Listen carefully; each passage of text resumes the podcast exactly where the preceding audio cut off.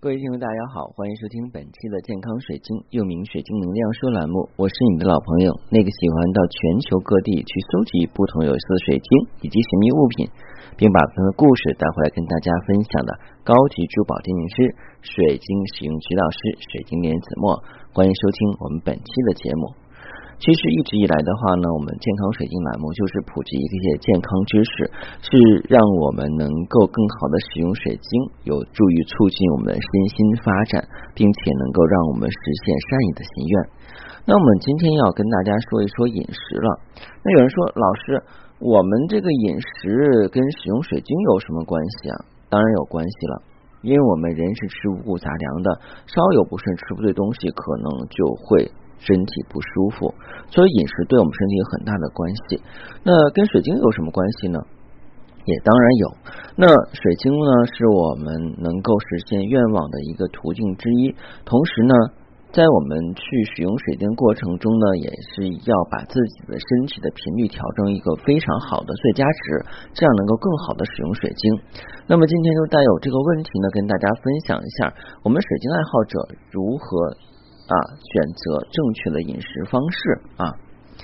那当然，如果您是第一次收听我的节目，又觉得我节目不错的话呢，在您啊订阅节目之后从头开始收听，因为已经录制三年多，每一期节目都是我精心准备的，并且都是满满的干货。同时，您如果喜欢天然水晶或神秘物品，不妨加我私信，我私信是每期音频节目中的文字介绍里的英文名 L G E R X C 九八六。加的时候，请备注“水晶听友”，要我通过。那你进食的食物呢，会直接影响到你拥有什么样的身体，从而影响你内在的感知力。如果你想用你的身体来探索最高的可能性，你将有意识的开始对它进行管理，你将想要的更多的能量，更大程度的机敏跟警觉。那这些呢，都是我们成功人士所必备的要素，也是我们水晶爱好者所需要的。要明白，我们所吃的食物从来没有任何的这些。复杂的意义，它只是说一份食物是否能跟我们的身体相兼容，这种兼容呢会产生不同的结果。如果你渴望大块头，就需要吃某些特定的食物啊，或者说是我们要吃蛋白粉增肌肉，然后锻炼。如果你是身体想获得警觉以及觉知敏感，你就需要吃的其他特定的食物。你如果想让你跟水晶能够更好的链接，成为下载宇宙信息的人，你就需要一种非常不同寻常的方式进食。对人类而言的话，每种渴望相应的，我们就需要相匹配的食物。如果你渴望包含了以上所有层面，你就需要找到一种适当的平衡。不要咨询你的医生、营养专家，不要咨询你的老师或其他人，问问你的身体，而不是你的舌头。啊，我们经常会被舌头所迷惑，就像我们讲的，有些东西我们会被意识所迷惑。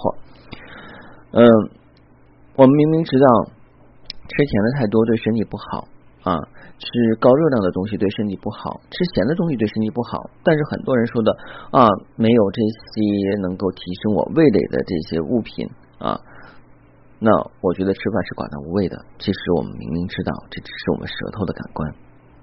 你的进食方式不仅决定于你的身体健康，还决定了思维、感觉、体验、人生命方式。更有智慧的进食意味着你要了解与这个身体相匹配的是哪种燃料，并提供相应的燃料，让身体系统实加实现最佳的运行。假如你买了一辆加油的汽车，但是你给它加了煤油，四处去开，它依然能够行驶，但绝对不会是最佳的性能，车的寿命也因此受到影响。同样的道理，如果我们不清楚我们身体需要什么燃料，如果我们把餐盘的任何食物都往嘴里塞，身体自然不会以最佳的形态运行。那么，真正适合人类系统啊，以及我们水晶听友的食物类型是什么呢？啊，假如你吃到某些食物，身体感到轻松的说啊，那就吃另一些食物。身体感到混沌啊，迟缓，睡眠时间更长啊。如果你一天只有八个小时，你活了一百年。这意味着你睡眠时间占到了三十三年，也就是说三分之一是在睡眠中度过的，另外百分之三十到四十是在吃喝拉撒中度过的，留给生命真正的时间其实是很少的。我们的身体为什么感到疲惫？对大多数而言，疲惫不是工作所造成的，实际上是食物造成的最重要因素。我们通常是用食物来获取能量，为什么当你饱餐一顿之后会感觉到昏昏入睡，而不是充满活力呢？为什么会这样？你的系统无法直接消化煮熟的食物，它也需要特定的酶。消化所需要的酶并不只存在于身体里，你吃进的某种食物也带这些酶。当你烹煮食物时，通常有百分之九十啊的酶都会遭到破坏。当你进行饮食的时候，你身体需要努力重构这些被破坏的酶。对大多数而言，我们吃的约百分之五十的食物会浪费掉。所以，吃新鲜未烹煮的食物啊，最好是有机的啊，它们的这个植物细胞还是活的，会给你带来大量的能量跟健康。那么，我们就需要聆听身体。如果想明白了身体适合最什么样的最好的食物，你就必须学会聆听你的身体，而不是用我们的舌头去感官，而是基于我们身体的基本构造。一旦你身体的感知力提升了，你甚至不需要将食物放到嘴里，你就能够清楚知道这种食物会给你带来什么影响。嗯，我们要讲一下哈。我如果我们观察动物世界，大致可以分为食草动物跟食肉动物这两种生命体的结构是不同的。我们从探究生化系统，也就是从口腔到肛门的动作来观察，那食肉动物的这个核呢，只有一个咬断功能，而食草动物同时具备了咬断跟咀嚼功能。很明显，我们人类也是一样，人类的核也有咬断跟咀嚼功能。如果你取一些没有煮熟的米放在嘴巴里，你会感觉变甜。如果嚼一会儿，产生甜味的原因是在你的口腔，碳水化合物中由唾液中分泌的一种淀粉酶转化成糖，这是消化的基本过程。所有食草动物的唾液里都含有唾液啊淀粉酶，而食物动物中则没有。食物动物只要把食物搅碎并吞咽下去，而食草动物则需要去咀嚼它们的食物，所以它们的核不同。